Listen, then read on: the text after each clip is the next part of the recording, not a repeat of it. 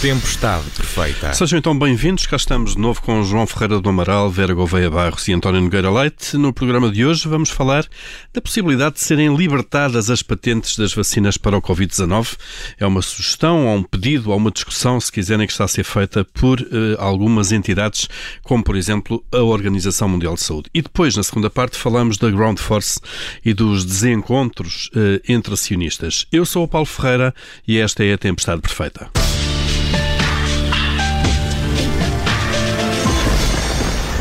Mas vamos então uh, começar pelo debate sobre as vacinas. Devem ou não ser libertadas as patentes? Devem os Estados intervir de forma compulsiva ou deve ser negociado com quem as desenvolveu? Uh, e é aí que está o problema do abastecimento lento das vacinas. Uh, muita matéria aqui, um caso económico, se calhar clássico, clássico Vera Gouveia Barros. Bom dia.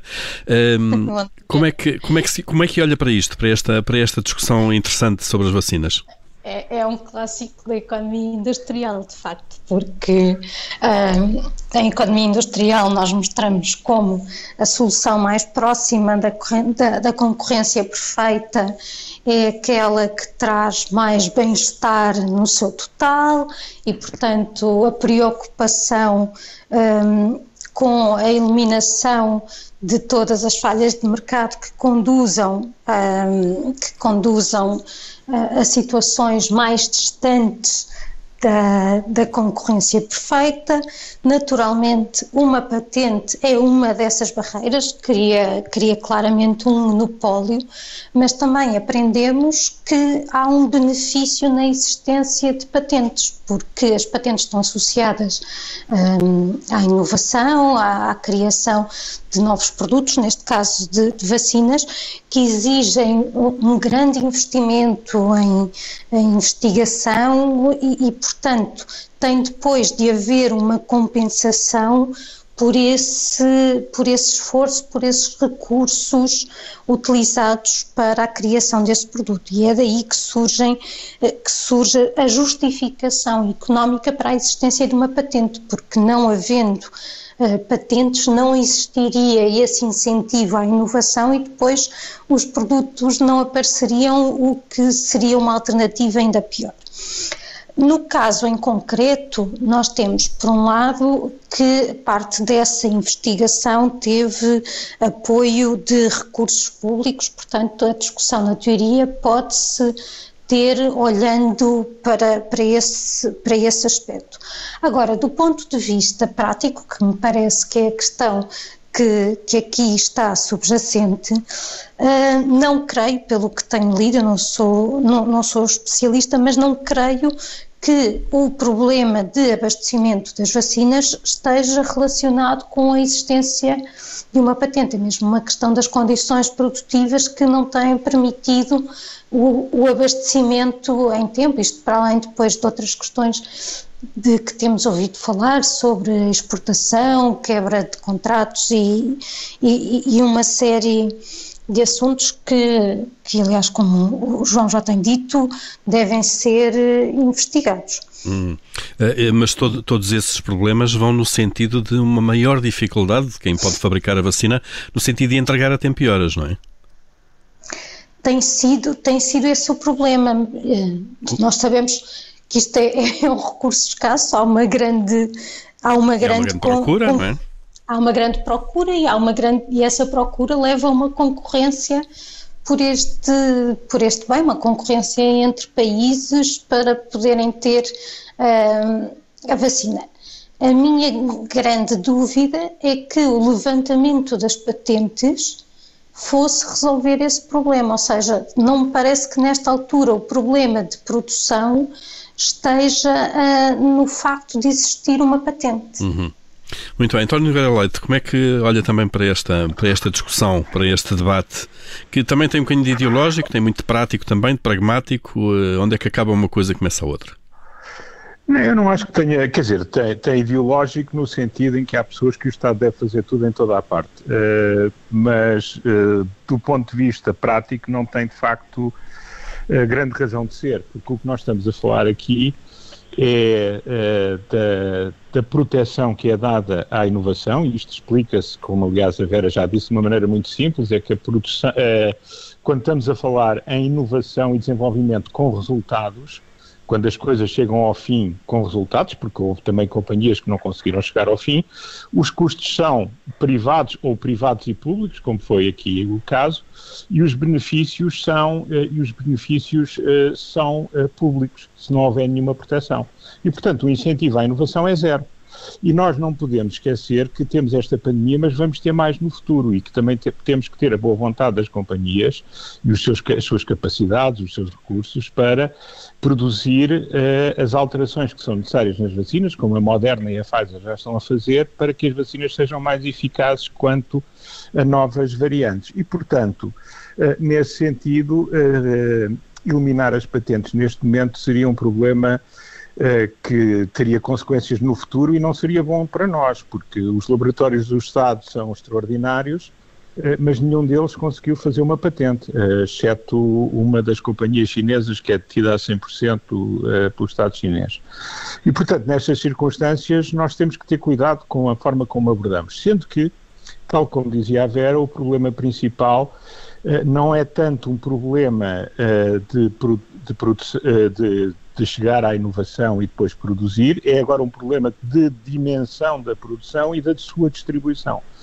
O que é que acontece? Uh, os países que investiram alguma coisa uh, e que, para além do mais, para além de terem investido, fizeram compras mais cedo em montantes maiores, ficaram à frente na fila. Esse foi o grande problema da Europa. A Europa decidiu pagar pouco decidiu investir pouco e, portanto, está a receber as vacinas muito mais tarde do que, por exemplo, os Estados uhum. Unidos, onde as pessoas da nossa idade já todas tinham sido vacinadas se nós estivéssemos nos Estados Unidos.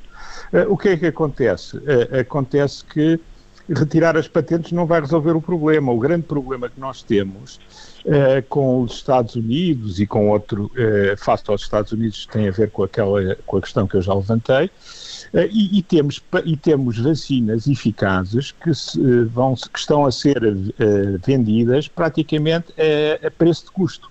O que significa que, se retirássemos as patentes, não tenho a certeza que as produzíssemos mais barato e, sobretudo, não iríamos ter esta, este compromisso conjunto de indústria, Estados, população, todos nós, para ter em tempo absolutamente recorde, algo que nunca tínhamos tido no passado, eh, num tempo como aquele em que tivemos e com a eficácia que estamos a ter. Claro. E, portanto, nesse sentido, uh, eu, enfim, eu sei que uh, hoje em dia as, o, os estatistas estão sempre à procura de todos os, uh, to, enfim, todas as oportunidades para quebrarem o, o sistema de incentivos que existe e que tem funcionado, mas eu acho que aqui seria um erro histórico de grandes proporções se, se o fizéssemos e não iria beneficiar Uh, não iria beneficiar os países mais pobres uh, e, e, certamente que não ia fazer diferença nenhuma nos países mais ricos. Uhum.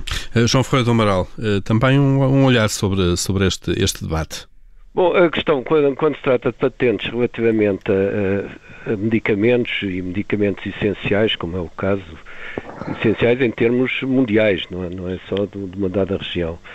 Eh, a questão das patentes, penso deve ser encarada com vários pontos de vista e não apenas uh, aqueles que em abstrato nós, enfim, sabemos da, da teoria económica. As, desse ponto de vista, o que a Vera disse está absolutamente correto, as, as, patentes são ineficientes, mas é uma forma de, é uma ineficiência que de certa forma pode ser a condição para que haja mais inovação no futuro e, portanto, é, é um pouco como as portagens também nas, nas autoestradas. Eh, agora, neste caso específico, estamos a falar de uma pandemia, eu penso que uh, há vários aspectos que devem ser tidos em conta. Em primeiro lugar, de facto, aquilo que foram os fundos públicos uh, usados para desenvolver as vacinas. E, portanto, significa que já, para aqueles que tiveram, para as empresas que tiveram apoios públicos, já houve uma partilha de risco com, o, com, a sociedade. E, portanto, isso deve ter sido. Eu penso, sobretudo nos Estados Unidos, em que o peso do financiamento público foi, foi maior da, grande, da Moderna, não é? é e ninguém lugar, pede que cortem as patentes. Assim, em segundo lugar, uh, penso que uh, a questão põe-se fundamentalmente para os países mais pobres e, de, e, a preocupação da OMS deve ser muito para esses países, como aliás há casos semelhantes que houve no passado relativamente a outros medicamentos para outras doenças. Face a estas circunstâncias, eu penso que uh, ainda há um terceiro aspecto que penso eu, embora aí faltem os conhecimentos técnicos, mas penso que as vacinas, de certa forma, são concorrenciais. Isto é, aquilo que uma faz, as outras também fazem, pelo menos tanto, tanto quanto me parece. Podem substituir umas às outras sem, sem, sem perda de Significa que não há provavelmente um monopólio, embora haja uh, um pequeno número de empresas que desenvolvem as vacinas. Pois, dito isto tudo, eu penso que a forma mais sensata é, é negociar. Caso se verifique que as patentes estão a, a reduzir o consumo deste bem, que é essencial para que a humanidade ultrapasse a pandemia, então uma negociação que evite a especulação, mas ao mesmo tempo garanta que haja um preço razoável, penso que é a melhor forma de proceder. Quando e, e, acho que não vejo mal nenhum que isso seja feito, principalmente em relação aos países de menor nível de desenvolvimento. É essa negociação. Uh, João Ferreira do Melo, mas uh, por aquilo que se vai lendo, parece que há uma restrição, de facto, na capacidade instalada eh, mundial, se quisermos, para, para a produção das vacinas, que ainda por cima, dizem também os especialistas, são tecnicamente mais complicadas. Uh, depois há o problema da, das próprias matérias-primas. E esse é um dos aspectos importantes. Se, dentro destas desta especificidade que este problema tem. Se se tiver a verificar que as patentes estão a ser um obstáculo à produção de vacinas, eu penso que deve ser negociada a libertação das patentes e de uma forma que contente o essencial de, do que se pretende com a, com a, patente, ou seja, que não desincentive futuras investigações, mas ao mesmo tempo não permita a especulação por isso simples. Não. É? Agora, a retirada compulsiva será mais complicado? Sim, penso que sim, e só em último caso e em caso muito excepcional. Hum. Eh, Vera Gouveia Barros, o João Ferreira Amaral falou agora, de facto, eh, e, e o António também há pouco, da, da, questão da distribuição muito heterogénea em termos mundiais das vacinas. Aliás, há estudos que dizem que em África, na generalidade dos países, aquilo que é a imunidade de grupo, com 70% da população vacinada, que é o cálculo que se faz, só deverá acontecer lá para 2023, na maior parte dos países. Estamos, de facto, aqui perante um produto que é escasso e, obviamente, que o poder financeiro e a capacidade dos Estados desenvolverem, fabricarem e comprarem eh, eh, é muito assimétrico. Isto das, das, patentes, de alguma forma, ajudaria a resolver isto ou devíamos estar a ser solidários eh, todos de outra forma com os países com menos poder de compra?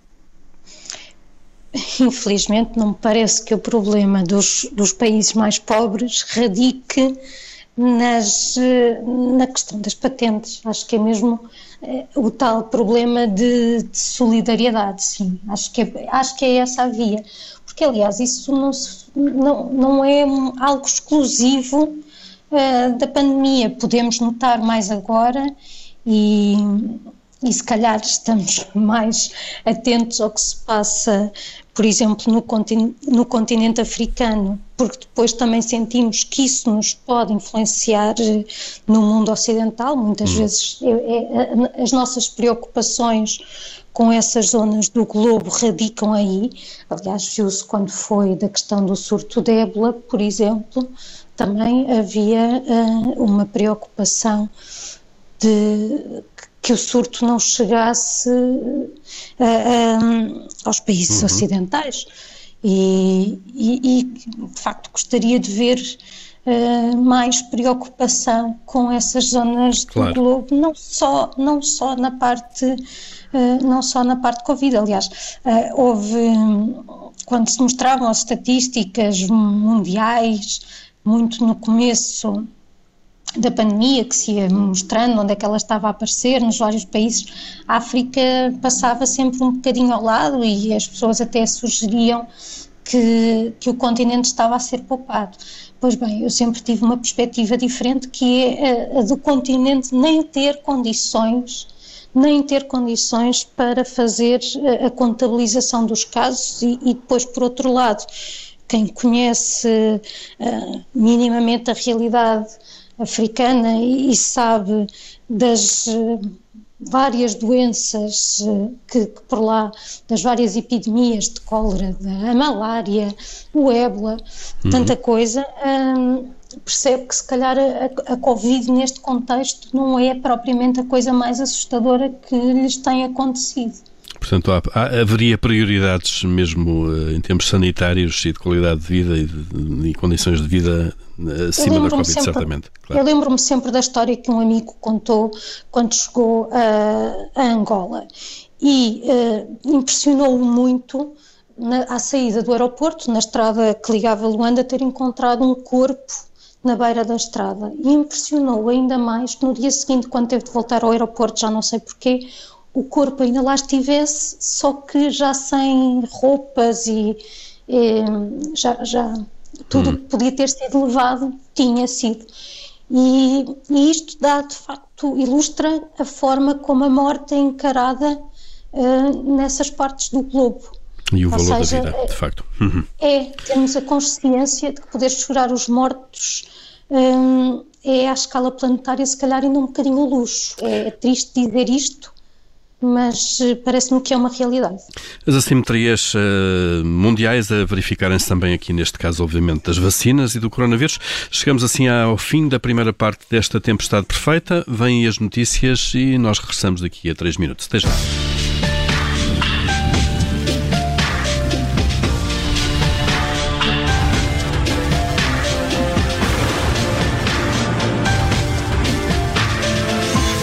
Tempestade perfeita. Cá estamos então de regresso com António Nogueira Leite, João Ferreira do Amaral, Vera Gouveia Barros e abrimos já o Comitê de Crédito no arranque desta segunda parte, rubrica onde todas as semanas aprovamos ou chumbamos eh, aqui algumas ideias, eh, projetos ou declarações.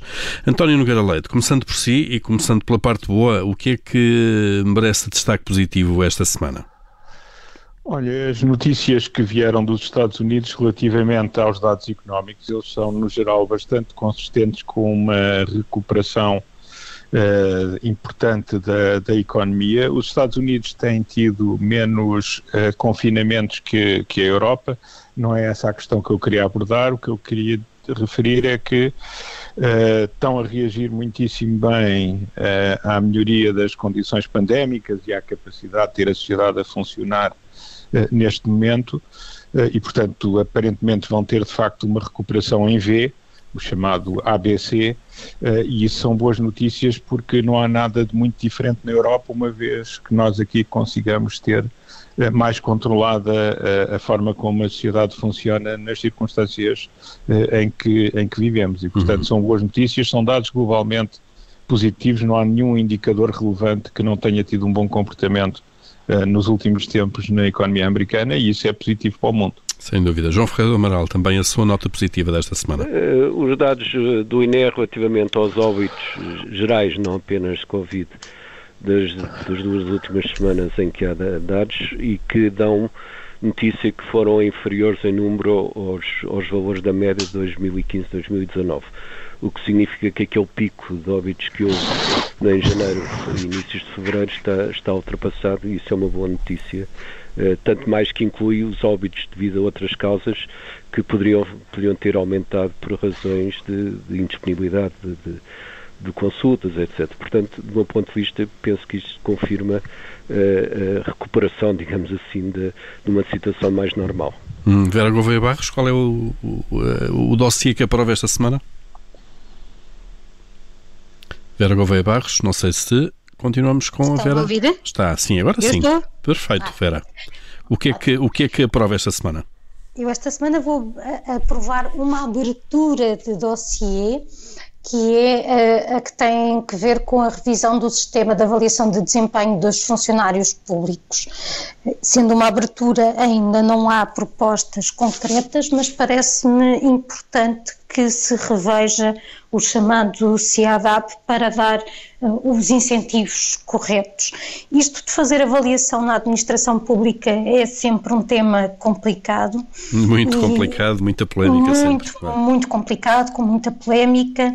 Um, em certa medida, sente-se que o, o, sistema serve mais uma lógica de remunerações do que propriamente de melhoria da qualidade dos serviços, e esse é um aspecto que me parece importante. Acho que o CIADAP devia dar informação ao trabalhador para saber, quando não está nos, nos padrões, o que é que se espera que faça, o que é que, que, que ações é que pode tomar para melhorar. Depois há questões do, do, ponto de vista até da própria contabilização das coisas que, que, não fazem sentido, de, por exemplo, contagem de número de horas e de ações de formação, a forma como aquilo feito, é feito dá, dá incentivos completamente perniciosos, porque, por exemplo, mais me vale ter cinco ações de uma hora do que uma ação de cinco horas, o que é estranho.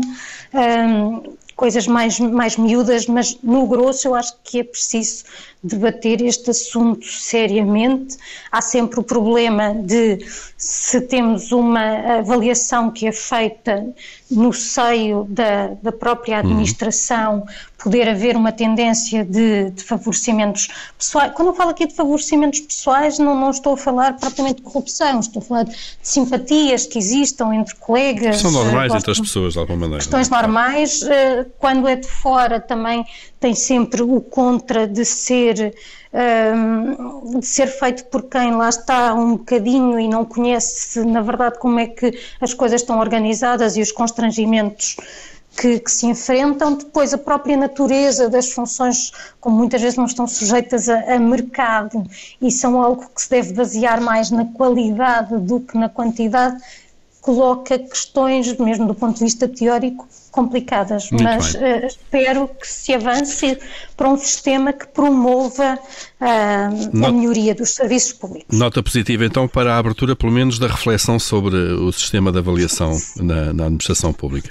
António Nogueira Leite, uh, e do lado dos chumbos, o que é que vai para a gaveta esta, esta semana?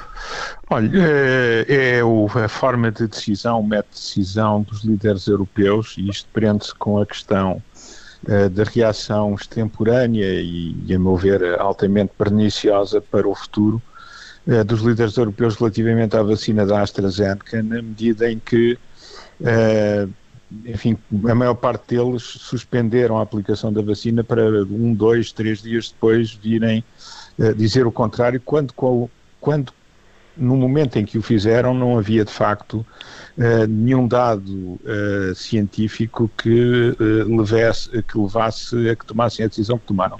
É evidente que continuam a gerir muito em função da opinião publicada e das redes sociais, da reação da opinião, da opinião pública. os líderes não devem gerir dessa maneira, quando o essencial da informação científica que existia mantém-se Uh, e, e, e, de facto uh, foi mau porque uh, há aqui um problema de confiança que, que, fica claramente abalado quando ainda por cima estamos a falar de uma vacina que a Europa comprou em grandes quantidades e que é de longe a mais barata de todas. Claro, e isso é mais difícil agora de anular, esse problema do rombo na confiança no processo, não é? Claro. João Ferreira do Amaral, o que é que chumba também esta semana? Eu chumbo uma declaração do, do governo inglês, eh, enfim, não, não diretamente, mas através de um assessor, penso que para a saúde, de que é improvável que os britânicos possam ter férias este ano, férias no exterior, entenda-se. Uh, eu penso que, enfim, não, não, sei qual foi a intenção de fazer essa declaração, mas tenho medo que se insira numa guerra entre o Reino Unido e, o, e, e a União Europeia eh, tem a ver com as vacinas e, e aí a responsabilidade está muito do lado da União Europeia para que essa declaração um pouco extemporânea de que uh, a União podia impedir a exportação de, de, vacinas fabricadas no seu território. Eu espero que a União não vá por aí. Uh, ainda ouvimos há pouco nas notícias que o Primeiro-Ministro britânico vai fazer telefonemas individuais para, para impedir essa decisão, porque se a União for por aí, eu temo muito, sinceramente, do futuro da União. E que haja uma, uma guerra aqui uma guerra começar, que, claro. O primeiro prejudicado será a União, não tenho dúvidas. Sem dúvida. Vera Gouveia Barros, o que é que, o que, é que chumba esta semana? Eu esta semana vou chumbar o chamemos-lhe passaporte Covid.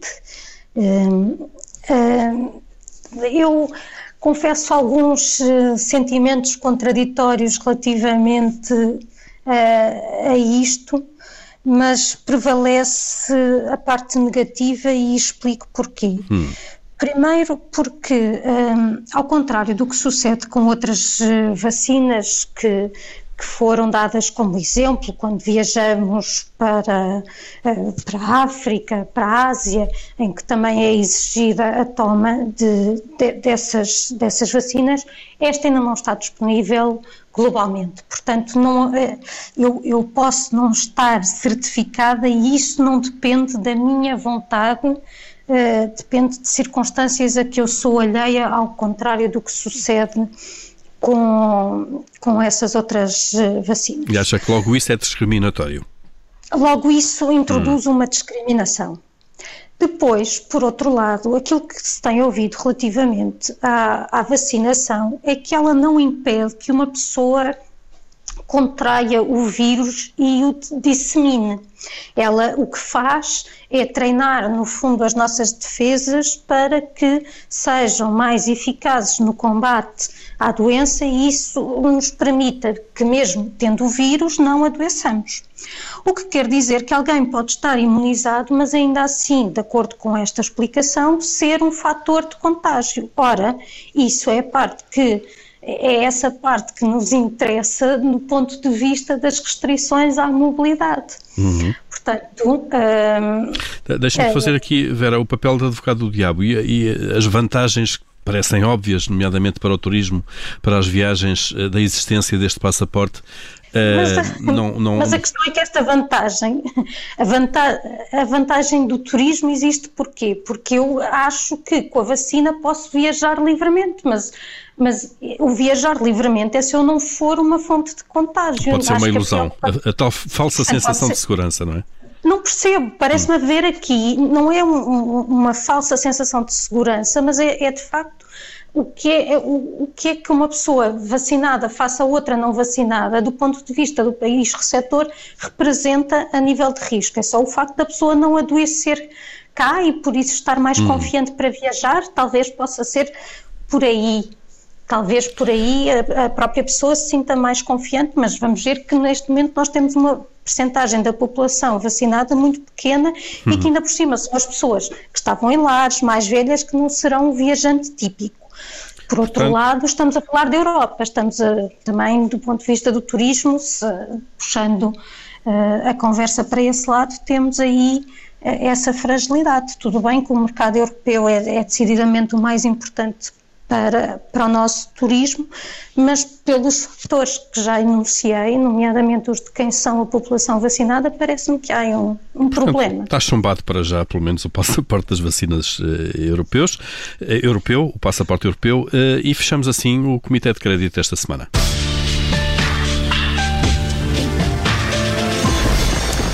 Vamos então falar da Ground Force. Temos ainda aqui uns minutinhos finais uh, para, uh, para perceber o que é que pensam sobre este caso. Enfim, a empresa é detida em 50,1% por Alfredo Casemiro, através de uma, de, uma, de uma empresa própria, e depois os outros 49,9% são da TAP. Uh, portanto, há aqui uma maioria capital privado, há 2.400 trabalhadores cujos salários de fevereiro só foram pagos agora, porque houve durante semanas eh, uma discussão entre a TAP e a tutela governamental, por um lado, este acionista privado por outro, para saber de que forma é que se podia injetar dinheiro na empresa. Não houve acordo e, entretanto, chegou-se aqui a uma fórmula. A TAP comprou 7 milhões de euros de equipamento à Ground Force e vai agora alugar esse equipamento. Estamos a falar de gruas, eh, autocarros de pista, enfim, todo o equipamento que é necessário para fazer fazer manutenção em terra aos, aos, eh, aos aviões. João Ferreira do Amaral, eh, pedia-lhe de facto que olhasse um pouco para, para, para este braço de ferro público e para hum, este resultado a que se chegou, pelo menos para dar um balão de oxigênio à empresa. Bom, eu enfim, não, não conheço inteiramente a situação da empresa, conheço aquilo que tem vindo na, na, nos média.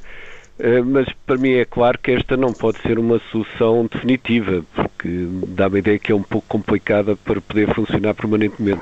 Estaria-se destinada a resolver um problema grave imediato, que tinha a ver com o pagamento dos, dos salários dos trabalhadores. E, e que chega e, para dois meses já agora, diz o eh, Sherman da TAP. E pronto, daqui a dois meses veremos o que é que, o que, o que, é que se passa. Ora bem, aí é que eu para mim é claríssimo que é, que é um assunto que não pode ser deixado no esquecimento e só aparecer quando há um problema imediato, porque é fundamental, e já aqui tive a oportunidade de referir isso, é, é fundamental para nós termos viermos, quando viermos a ter uma reparação turística, que os aeroportos funcionem bem e, e, e não podemos estar a perder mais turismo por, por causa dos aeroportos funcionarem mal, já basta a pandemia. Portanto, se, se temos a esperança de ter uma reparação turística Uh, neste, no, ainda nesta primavera ou no verão, alguma recuperação pelo menos, não podemos pôr em causa essa recuperação, mesmo que não seja total, por razões que têm a ver com questões relacionadas com dificuldades de uma empresa. Portanto, para mim é claro que ter-se-á que arranjar uma solução mais uh, sólida, uh, ver-se-á, agora haverá algum balão de oxigênio para seguirem negociações e, como claro. sempre, destas coisas, as negociações é o essencial. Ao menos ganha-se tempo. Vergo Veia Barros, uh, também como é que, uh, como é que vê esta, esta polémica, de alguma maneira, à, volta da Ground Force? Uh, vejo um pouco como, como o João referia. há aqui um balão de oxigênio para resolver as questões dos pagamentos de ordenados em atrasos, que é uma questão obviamente importante mas, mas é uma solução que, que me parece claramente transitória e que não resolve o problema estrutural da companhia, sendo que esse problema tem de ser resolvido sob pena de termos eh, um tal aeroporto que, com problemas, que, que não funciona bem e que com isso prejudica quem dele usufrui. Uh, e uh, em relação aqui, há, no fundo, ao braço de ferro entre público e privado. Uh, a ideia que dá é que o acionista privado não, não quererá ou não terá, se quisermos, meios para, para aumentar o capital, por exemplo. o Estado, de alguma forma, devia chegasse à frente através da TAP, porque a TAP tem quase metade do capital, ou há aqui questões, obviamente, de equidade entre público e privado que o Estado não deve eh, suprir aquilo que são as, as, as falhas do privado, digamos? Pois, nós temos tido essa questão recentemente a propósito de várias empresas. E eu sou uh, tendencialmente favorável a que as empresas sejam privadas, exceto quando há determinadas falhas de mercado que inibem a, a provisão a provisão privada dos bens. Não me parece que aqui seja, esse, seja essa a situação. Portanto, acho uhum. que é uma empresa cujo serviço que presta pode ser pode ser privado, não, não, não a vejo, embora claramente, como qualquer empresa, satisfaz necessidades que são, que são coletivas e que uhum. têm, obviamente, o seu mérito mas, e para isso também há outras formas de, de intervenção. Claro. Uh, António... A própria propriedade pública eu vejo como uma solução uh, de a recorrer em casos mais pontuais. E mais estratégicos, talvez. António Nogueira Leite, uh, o seu olhar também sobre esta questão da Ground Force? Aqui não há nada de pessoal, mas é um caso em que, quando foi feita a privatização, porventura dever-se-ia ter olhado com mais cuidado para a estrutura de capital do grupo uh, ao qual se estava a privatizar uma empresa como esta. Uh, sabemos que se trata de uma entidade empresarial que tem problemas de endividamento. O grupo, de uma forma mais geral, não é propriamente um cumpridor exemplar das suas responsabilidades para com o sistema financeiro nos últimos anos e, portanto, esta é uma solução temporária. O governo provavelmente vai ter de reforçar eu não meteria a TAP nisto, mas eu acho que por que a TAP já lá está de alguma forma, tem que ser tirada Sim, talvez. Mas, não, é? mas claro. Eh, não sei, quer dizer, neste momento tem que haver um aumento de capital, provavelmente tem que Se entrar um outro acionista, a TAP reduz ou, automaticamente. Ou, ou, ou entra outro acionista ou a própria TAP eh, temporariamente faz um aumento, aumento ao capital. Agora, esta empresa não pode funcionar naquilo que é a nossa expectativa dos próximos meses sem a possibilidade de sequer ser capaz de pagar os seus salários. Portanto, temos aqui um problema que foi resolvido temporariamente, mas que precisa de uma solução mais estrutural. Se o parceiro conseguir uh, trazer ele próprio capital ou se outras entidades entrarem, isso é uma hum. solução. Hum. Agora, isto não se resolve com mais operações de empréstimos garantidos por equipamentos ou coisas do género. Isto vai implicar necessariamente um aumento de capital importante na empresa e isto Uh, enfim, não sei como é, que, como é que vai acontecer em termos de detalhe. Mas vamos, uh, vamos certamente acompanhar e voltaremos no futuro, depois de passar este balão de oxigênio oh, oh, aqui a falar. Muito rapidamente. Muito rapidamente, eu só ia acrescentar que no outro ponto, quando falámos da solidariedade, há neste momento centenas de milhões de vacinas em dois programas que são promovidos por organizações governamentais e da sociedade civil dos países mais desenvolvidos que já começaram a ser distribuídas, nomeadamente em África. Estou a falar da COVAX e da Gavi. Para outros, para, para outros países, verdade. Para outros países. E que vai aumentar. Agora, é normal que os países deem prioridade à sua população antes de serem eles um fator importante para que nos países menos desenvolvidos as vacinas também possam chegar. Está feita essa nota então que acrescenta informação àquilo que tínhamos discutido sobre as vacinas e a sua distribuição no globo. Vamos muito telegraficamente aqui ao momento de tirania, ou se eu mandasse, uh, temos mesmo dois minutos para, para acabar o programa. Vera Gouveia Barros, se mandasse? Se mandasse, queria aproveitar a proposta do Bloco de Esquerda relativamente ao teletrabalho para discutir uh, esta questão do, do, regime jurídico do teletrabalho. Na proposta há uma série de coisas com as quais eu não concordo, mas eh, nomeadamente ao nível de custos, porque é, é, de facto aumentam uns, mas depois há outros que desaparecem, como por exemplo o transporte, que é o próprio custo do transporte, mas também o tempo que se perde nele, mas uh, parece-me que levanta uma questão importante, que aliás não é exclusiva do teletrabalho e não é, uh, nem é exclusiva desta situação de pandemia, e eu acho que depois tem, tem muitas tem ramificações com importância a nível de natalidade, a nível de saúde mental, que tem que ver com uhum. a nossa relação entre vida profissional e vida não profissional vida pessoal, e, claro. e estabelecimento de limites. Muito bem. Uh, António Nogueira Leite, se mandasse? Olha, eu se mandasse. Uh, uh, tinha em conta a recomendação da Ordem dos Médicos e também, enfim, aparentemente do responsável pela, pela, pelo processo de vacinação e olhava seriamente, agora que vamos ter de aumentar e que vamos ter vacinas para aumentar substancialmente, uh, vacinava por idades. Não faz sentido estar a vacinar pessoas uh, com 20 e poucos anos quando temos a população entre os 65 e os 79 ou mesmo acima dos 50 com níveis tão baixos de vacinação. Muito Faria bem. o que outros países estão a fazer. Uh, por ordem de, de idade decrescente. João Ferreira do Amaral, se mandasse? Eu, enquanto durasse a pandemia, faria um ponto da situação, não digo todos os dias, mas uh, 15 em 15 dias, por exemplo, sobre os apoios uh, aprovados às empresas e os apoios efetivamente pagos. Continua a haver muita falta de informação sobre isso e, e, isso, do meu ponto de vista, é negativo até para o conjunto da atividade económica. Muito bem, estão feitos então os três mandamentos de João Ferreira do Amaral, António Nogueira Leite, Vera Gouveia Barros, a fechar esta tempestade perfeita. Cá estaremos na próxima semana semana. Não se esqueçam que podem sempre ouvir a qualquer hora eh, este podcast e os outros em eh, observador.pt.